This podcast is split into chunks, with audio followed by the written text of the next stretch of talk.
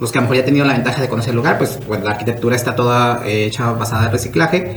El techo, pues los, son cinco botes de los años 40 del puerto de Ensenada y todo se deriva porque él cuando era joven eh, era, trabajaba en veleros. Entonces el arquitecto pues trató de proyectar algo que fuera acorde a su juventud. El nombre eh, viene eh, cuando recién ellos llegaron acá, era como que pues extranjeros y radican acá y era su cava, entonces salió la idea de que con sus amigos era ven a cava, ven a cava, Ah, ven a cava ya te y ven a cava, ¿no?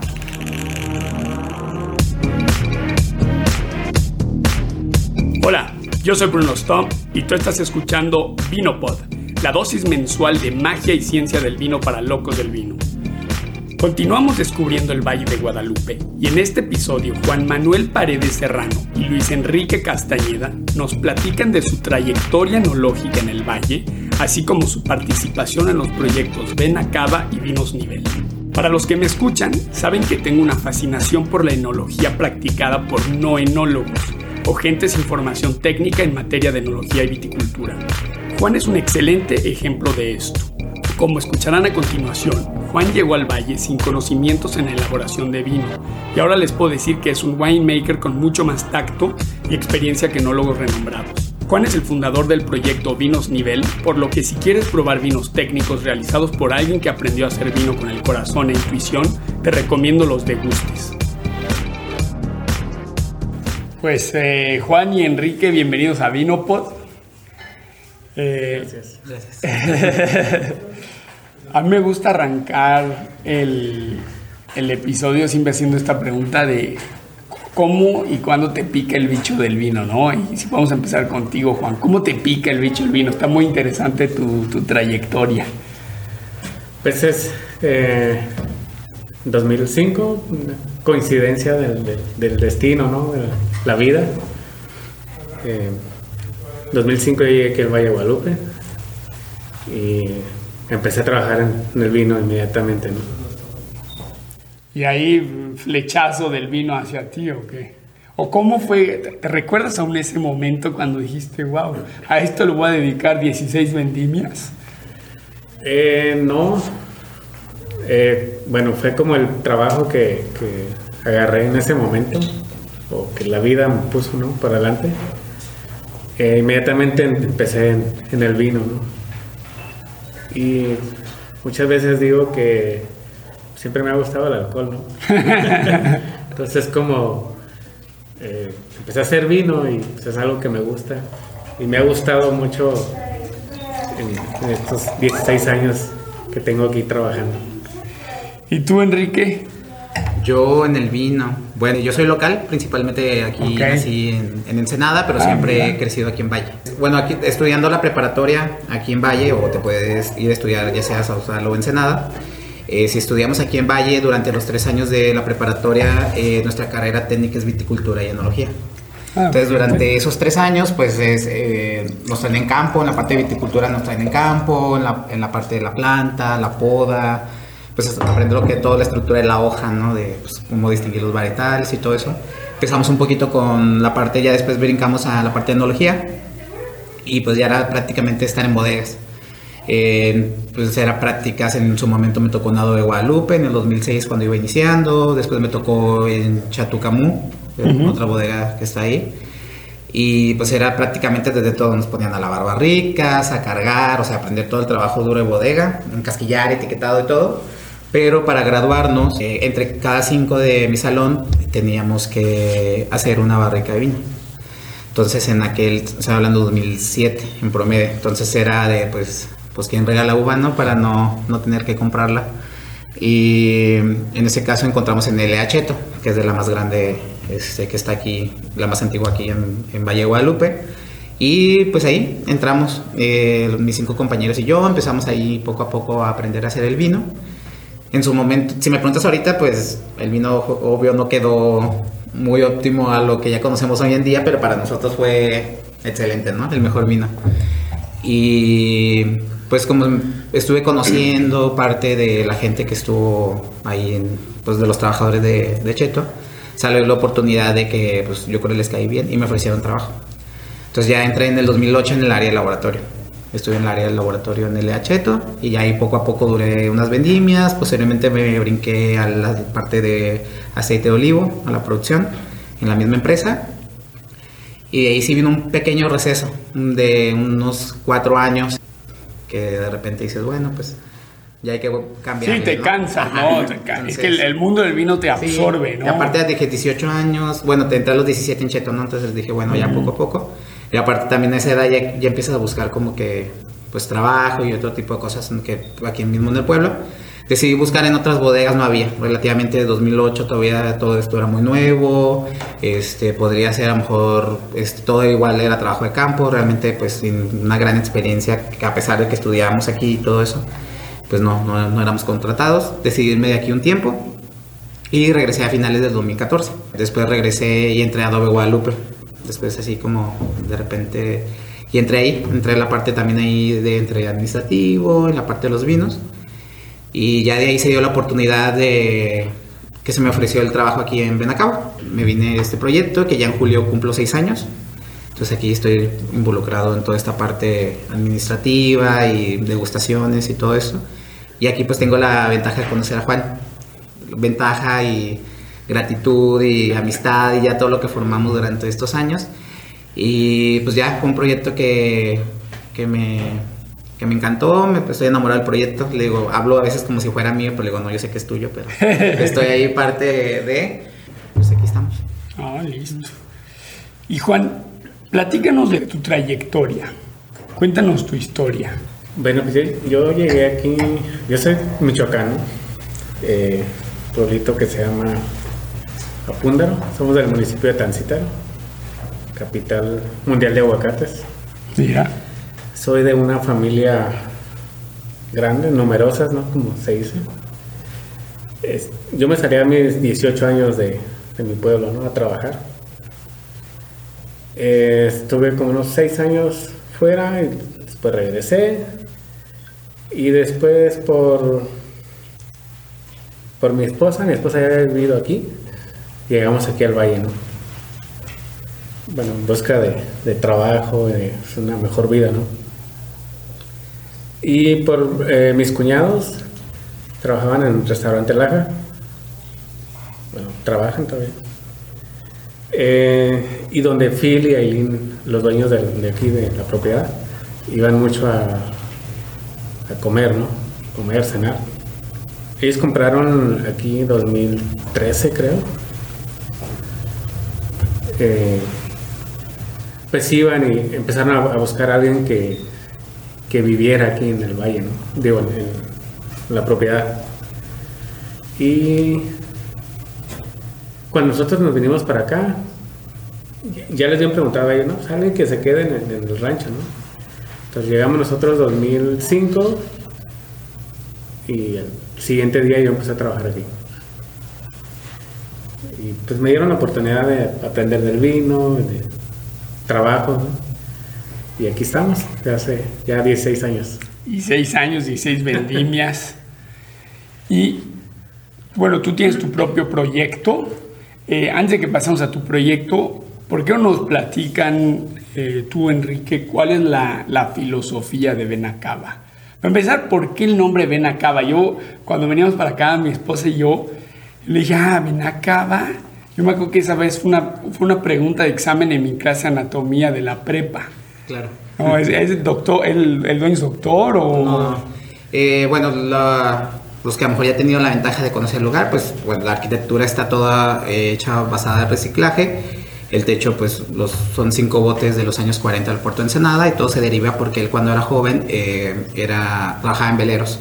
Entonces el arquitecto pues trató de proyectar algo que fuera acorde a su juventud. El nombre eh, viene eh, cuando recién ellos llegaron acá, era como que pues extranjeros y radican acá y era su cava, entonces salió la idea de que con sus amigos era ven acá, ven acá, ah, y ven acá, ¿no? Ahí iniciaba el nombre un poquito aquí tuvimos un restaurante que se llamó Corazón de Tierra. No sé si anteriormente lo llegaron a encontrar. Corazón de Tierra, pues siempre se mantuvo entre los 50 mejores de Latinoamérica. En el 2014 había ganado mejor puesto mundial y pues era un concepto sin menú, previa reservación, eh, porque eran menús personalizados. Entonces, eh, el nombre del restaurante anteriormente no iba a ser Corazón, iba a ser. No, sé, no recuerdo. Ajá, iba a llevar otro nombre, pero el concepto del restaurante fue que era del huerto a la mesa. Entonces el restaurante es todo de vidrio, tenías eh, vista al huerto y a un lago artificial. Y en una de esas eh, salió un betabel en forma de corazón. Entonces fue como que les llamó mucho la atención. Entonces dijeron, ah, corazón de tierra. Entonces ya con buscando un nombre la vinícola y similitud, decidí- se decidió juntar el nombre formando la palabra Benacaba, lo que es de nuestra parte, nuestra huerta principal. Entonces también ya viene el nombre de Ven Nacaba, Ven Visita mi cava. Como es invitación. Invitación a que nos Claro, visiten. claro, claro. Claro. Aparte de la Viene ahí la filosofía. arteria principal. Y Juan, eh, me comentabas que tienen, pues, eh, creo que es un, eh, o sea, la extensión de la propiedad son cuatro hectáreas de viñedo plantado, correcto, y más de cuántas etiquetas me decías. 25. Unos entre 25 y 28 en promedio por los Sí, proyectos entonces, que tenemos. digo, para nuestra audiencia, y esto lo comentamos antes de prender los micrófonos, pues estamos un poco en el, tocando el dominio de la microvinificación, ¿no? Claro. Que eh, la gente, a veces que no está, lo- la gente que no es profesional en el vino, di- diría, ah, pues, o sea, si te dieran la opción, ¿qué vinificas? ¿4 millones de litros con cuatro etiquetas? ¿O, eh, no sé, eh, 40 mil, 50 mil litros, pero con veintitantas etiquetas? Diría, no, pues prefiero vinificar poco, aunque sean muchas etiquetas, y realmente es complicado manejar un, un, eh, volumen pequeño, ¿no? Esto lo platicábamos. Sí, bueno, pues, complicado y divertido, ¿no? Porque es, bueno, a Phil, el dueño de la vinícola, le gusta experimentar mucho, ¿no? Y yo, su, su asistente, pues también me, me agarro de ahí, ¿no? Y ah, si él quiere experimentar, pues bueno, yo también estoy experimentando, ¿no? ¿Y con qué, con qué experimentan? Platícanos. Pues, eh, bueno, empezamos con naturales y a veces probamos, no sé, 20 barricas y él dice, ah, pues quiero hacer esta barrica como, bueno, dejarla sola, ¿no? Y si le ponemos una mezcla de otra barrica que también le gustan o nos gustan mucho en el momento que la estamos probando, pues hacer ahí algo, otra mezclita, ¿no? Y obviamente eso ya queda como una, un experimento aparte de la, de la etiqueta, ¿no? O de las etiquetas que normalmente estamos haciendo. ¿Y ustedes definen una etiqueta antes de hacer el vino o después de hacer el vino? Ya está el vino hecho y dicen, ok, ¿este qué es? Bueno, si nace alguna. al- algún proyectito nuevo, ¿no? Una barrica, no sé, un monovarietal o, o una mezclita de algo, eh, algo nuevo, pues sí, después buscamos el nombre, ¿no? Para la etiqueta. Ah, ok. O el nombre de la mezcla, ¿no? Qué interesante. Las etiquetas son Benacaba, ¿no? Y dicen Tempranillo, Cabernet, o lo que tenemos, Biblen, Phil's Glen, o eso, ¿no? En el caso de los naturales, que son rojo, ámbar, de esos nombres, pero sí, ya se está después de producto terminado y ahora sí como que la parte, ahora, ¿qué nombre viene, no? Entonces ya es con, no, pero todo es después de. Entonces, eh, digo, recientemente que estábamos charlando a la mesa al lado, veo que la sommelier pues, le ha servido eh, vino naranja o este orange wine. ¿Cuál ha sido experiencia? Me gustaría primero que Juan nos platicara a nivel vinificación, cuál ha sido tu experiencia y luego tú, Enrique, que nos cuentes cuál ha sido la aceptación de su mercado, ¿no? A este vino tan curioso que es de hecho, eh, mi esposa le digo, mira, habías visto eso me dice, oye, parece que están sirviendo jugo de uva, ¿no? Entonces, platícanos, Juan. Sí, bueno, pues yo estoy aprendiendo de esto, ¿no? Y, y como decíamos, cada, cada vez aprendes algo nuevo, ¿no? Como habíamos dicho hace un momento, él experimenta y yo soy el, trabajador o conjunto, ¿no? Eh, yo cuando llegué aquí, yo empecé a conocer el vino. No sabía nada, entonces él me dice, ah, pues ponle esto, esto, y yo lo hago, ¿no? Como parte de mi trabajo. Obviamente aprendes mucho del, del- de esas vinificaciones naturales, ¿no? Y no sé, Enrique, de las aceptaciones que ha tenido. Aceptaciones, bueno, pues principalmente cuando entré acá, la primera, eh, los vinos naturales ya existían en Tecate por los que son los vinos Vichy, Posteriormente fuimos los segundos aquí en Valle Guadalupe en el 2014. Yo entré a trabajar aquí en el 2015 y estaba por liberarse lo que fue el primer eh, vino natural, que en este caso fue el naranja, que por su nombre lleva ámbar. Eh, mi sorpresa, sí, al principio yo desconocía sobre vinos naturales, no tenía conocimiento de, de ello cuando entré aquí, la verdad sí lo probé yo por primera vez y a toda la gente se lo comunico porque digo, yo también me llevé como una sorpresa de que dije, ah, caray, o sea, que estoy tomando, ¿no? Este fue, para mí sí fue como que se les fue, ¿qué pasó? Esos métodos, ¿de dónde salieron? Todo eso, ¿no? Desde el nivel visual, ¿qué te comenta la gente? Porque yo creo que eso es, o sea, inicialmente lo más impactante, ¿no? Porque además lo han embotellado en una botella transparente. Sí. Entonces ya ahí se ve que está turbio, ¿no? Sí, claro. Sí, de repente sí la gente al principio así como que podríamos decir que se saca un poquito de onda al ver los turbios, porque pues a lo que estamos acostumbrados, más asumiendo que la parte de México relativamente somos muy nuevos en el tema del vino. Entonces realmente sí presentar esos proyectos sí es un poquito no es podría ser, no se diría complicado, simplemente es como más difícil igual de la gente explicárselos y darles a entender, porque al final en boca son también sabores muy diferentes, pero la gente sí está muy abierta a lo nuevo. Entonces eso, eso ha sido la parte muy interesante, que por, por curiosidad, o sea, la gente realmente se ha llegado a introducir en ese, en ese tipo de vinos. Este, visualmente, pues el color pueden ser mucho más llamativos, en el caso del naranja, que es súper naranja totalmente, en boca sí cambia totalmente porque la gente a, vista se, lleva como una idea de lo que va a encontrar en boca, pero también la parte de nosotros, si no sabemos comunicarlo bien o no sabemos transmitir realmente lo que vas a encontrar en el vino, la gente sí se puede llevar una mala experiencia. Porque si nomás decimos, es un vino natural sin filtración, sin eh, estabilización, nada lo sirves y lo pruebas, la gente es como que acidez, este, complejidad, o sea, no, lo, lo dejan ahí. Pero pues de repente es como explicar a la gente desde cuándo empiezan esos este, procesos, de que hace más de 5.000 años, de que realmente todos los vinos tendrían que ser así, pero conocemos la parte nueva, que es la parte convencional de la maquinaria, este, todos los procesos. Entonces, si la gente la empezamos a, a realmente informar, educar, introducir en el tema realmente, es como que la gente empieza a llamar la atención y empieza a valorar. O sea, también es como porque también es más trabajo, es más complicado.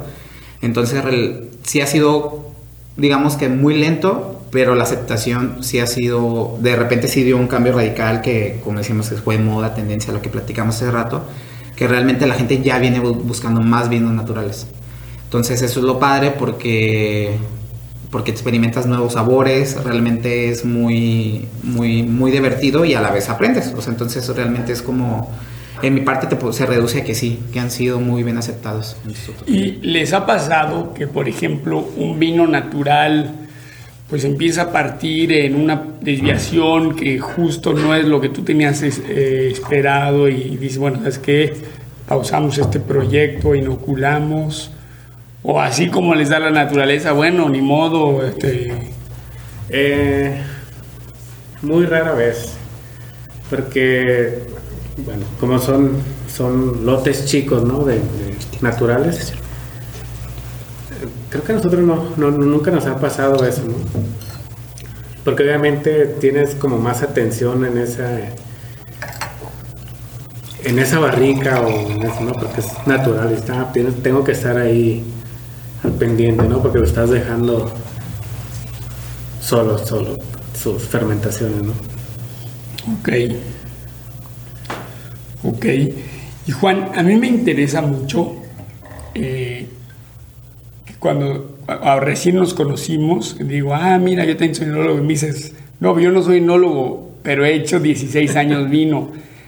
Yo siempre he pensado que el vino yo hice una formación muy técnica y mientras más platico con gente como tú, como mi suegro, con no enólogos me doy cuenta que el vino es más una cuestión de intuición y de aprendizaje, ¿no? O sea, es intuición, aprendizaje y ejecución rápida. Eh, que nos platiques cómo ha sido tu experiencia eh, como, entre comillas, no enólogo, sin embargo eres un winemaker que Tú a mí y a muchos compañeros míos nos das tres veces la vuelta. ¿Cómo ha sido esta experiencia? Pues es una experiencia muy, para mí, muy bonita y, tengo que agradecerle a la vida, ¿no? Por, este camino. Eh, pienso que te tiene que, que gustar, ¿no? Gustar lo que haces y, y disfrutarlo más que nada, ¿no? Y para mí también es algo que me ha traído muy, muy buenos amigos, muy, muy buenas relaciones de, de la gente, ¿no?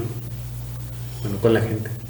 Y ahora platícanos de Vinos Nivel, de tu proyecto. Bueno, Vinos Nivel nació a raíz de, bueno, yo trabajando aquí, eh, empezamos 2005, 2007, en una ocasión me dijo el señor Phil, porque trabajamos en la escuelita, ¿no? Que muchos conocen la escuelita. Me dice, oye, ¿por qué no tomas el, curso y haces tu barrica? Que platícanos brevemente qué es la escuelita para, por ejemplo, nuestra audiencia fuera de México. La escuelita, eh, bueno, la hizo eh, Hugo de Costa. Lo que tengo entendido era para que todos los, locales eh, tuvieran como la, oportunidad de, aprender de, la uva, ¿no? Que era lo que tenías aquí. A lo mejor decías, ah, pues produzco uva y la vendo, ¿no? Pero pues, algo interesante es que la misma gente aprendiera pues, a fermentarla y eso, ¿no? Y venía mucha gente de fuera también, bueno, como nosotros, ¿no? Tomaban, que les interesaba el vino y, empezamos, empezamos a ir a la escuelita, ¿no? Entonces a ti, bueno, tú tomas este curso en la escuelita, te pica el bicho el vino, bueno, ya te había picado, nada más refuerzas este interés. Como, como, parte de mi trabajo. Claro, para complementar. Entonces me da la oportunidad de hacer mi propia barrica. Y me gustó, ¿no? Como que le tomé un poco más de, de amor, ¿no? Entonces, eh, nos vimos rentando tiempecito y después en 2011 cuando se hace el edificio aquí, ya, ya, empecé a hacer mis... Bueno, empecé con otra barrica, creo que en 2012 hice dos, y ya 2013 dije, bueno, pues tengo ya tres barricas que voy a hacer, ¿no? Hay que empezar a, a moverlo. A moverlo. Entonces, en 2013 me registré ya para poder vender lo que teníamos, ¿no? ¿Y ahorita cuántas barricas tienes? Ahorita tenemos como 40 barricas. Fíjate. Y 6 etiquetas. Ah, mira, muy, interesante. Sí. Ahora también 28. y ahora me gustaría, pues digo, es un tema que como que estamos pensando que ya es un poco pasado, pero sigue siendo parte de nuestro presente, que me platiquen cómo ha sido eh, pues esta gestión de la pandemia, tanto a nivel pues interno como externo en Ven Cava y Vinos Nivel. Podemos arrancar contigo, Enrique, que nos platiques eh, todo esto que ya platicábamos antes, cómo tuvieron que adaptarse, adaptarse a esta nueva situación. Sí, pues bueno, pues eh, el año pasado pues que pasó todo esto, estuvimos cerrados aproximadamente cuatro meses. Eh, Valle estuvo pues pues no podíamos prácticamente salir, ¿no? Entonces eh, todas las vinícolas nos vimos obligados a, cerrar y pues lamentablemente sí hubo algunos eh, trabajos o compañeros que perdieron su empleo, pero pues en este caso aquí pues campo y bodega hay que seguir, ¿no?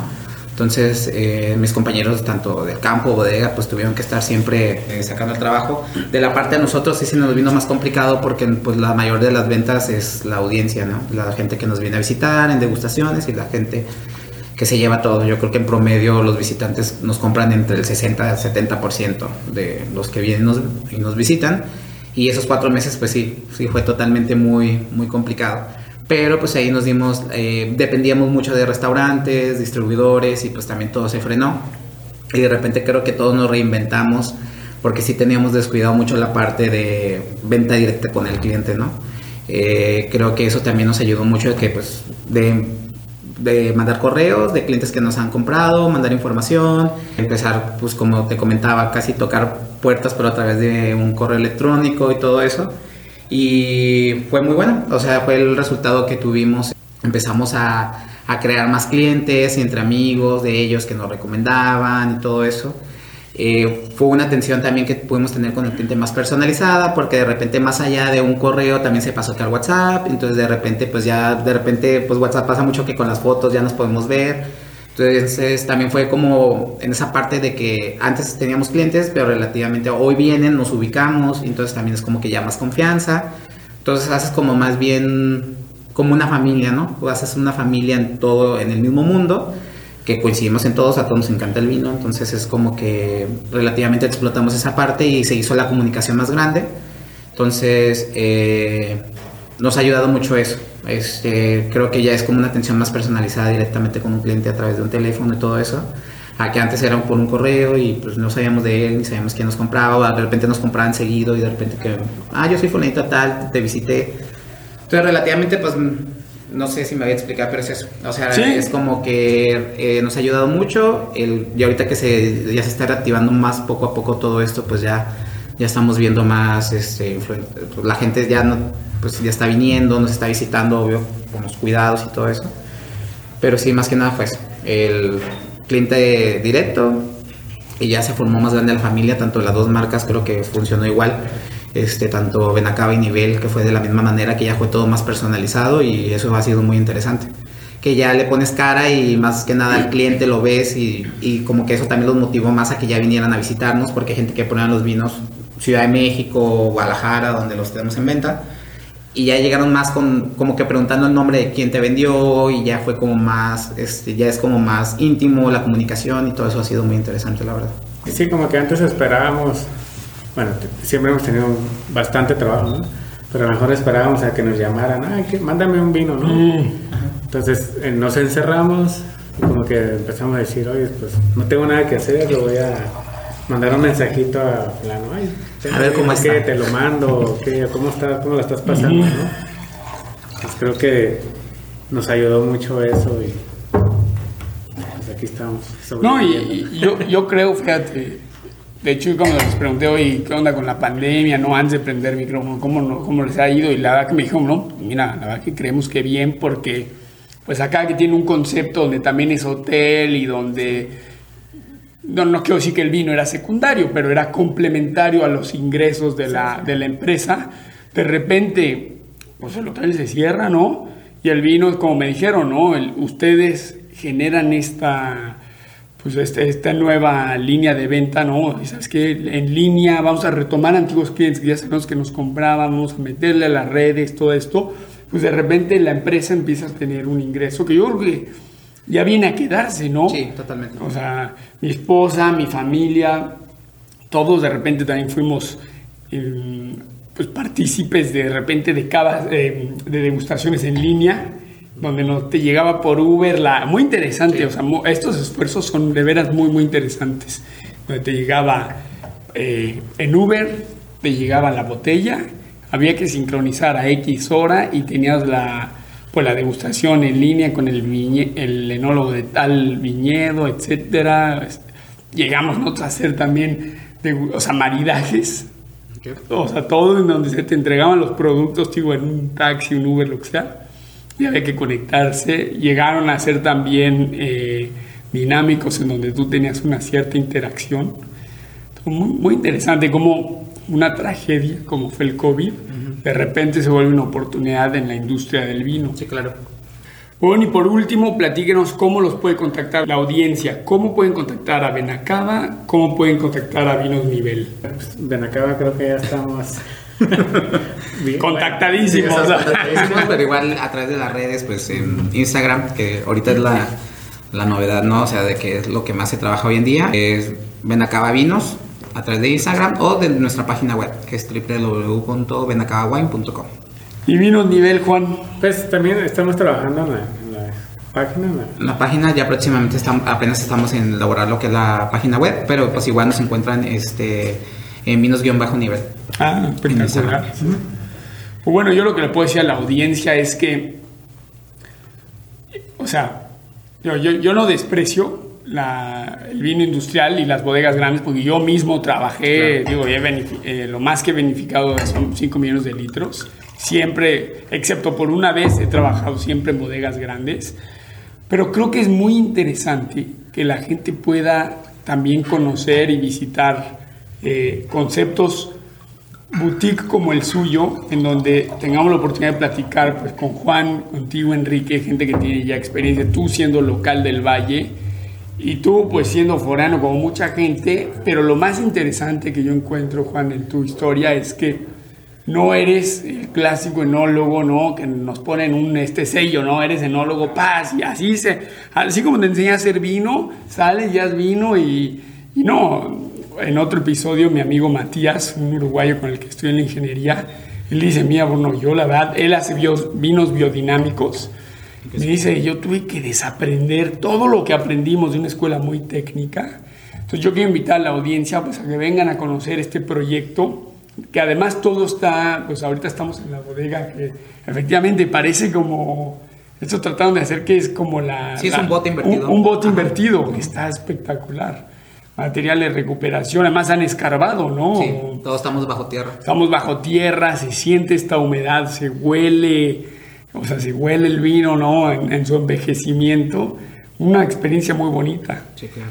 Eh, yo les agradezco que, pues, la invitación el tiempo y vamos a continuar la charla eh, probando vinos y divirtiéndonos, ¿no? Pues sí, pues igual la gente que nos visiten, que aquí lo recibimos. Este, próximamente, digo, ahorita pues Vino Nivel está, estamos aquí juntos con Benacaba, pero ya estamos trabajando en, nuestro propio espacio, bueno, espacio Juan. Propia sala de Nuestra propia sala de degustación, así que esperamos ya este año ya, ya tenerlo, pero de lo contrario, pues bienvenidos aquí, aquí lo recibimos. Listo, pues gracias. Gracias.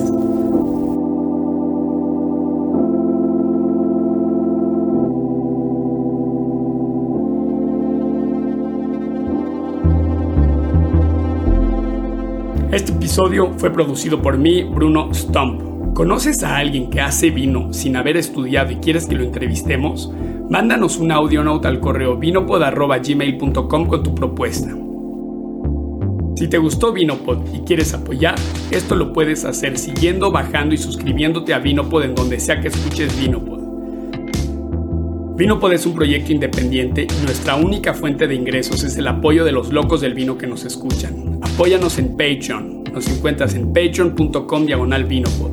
Me despido con este proverbio japonés. En la primera copa, el hombre bebe el vino. En la segunda copa, el vino bebe el vino y la tercera copa el vino bebe al hombre.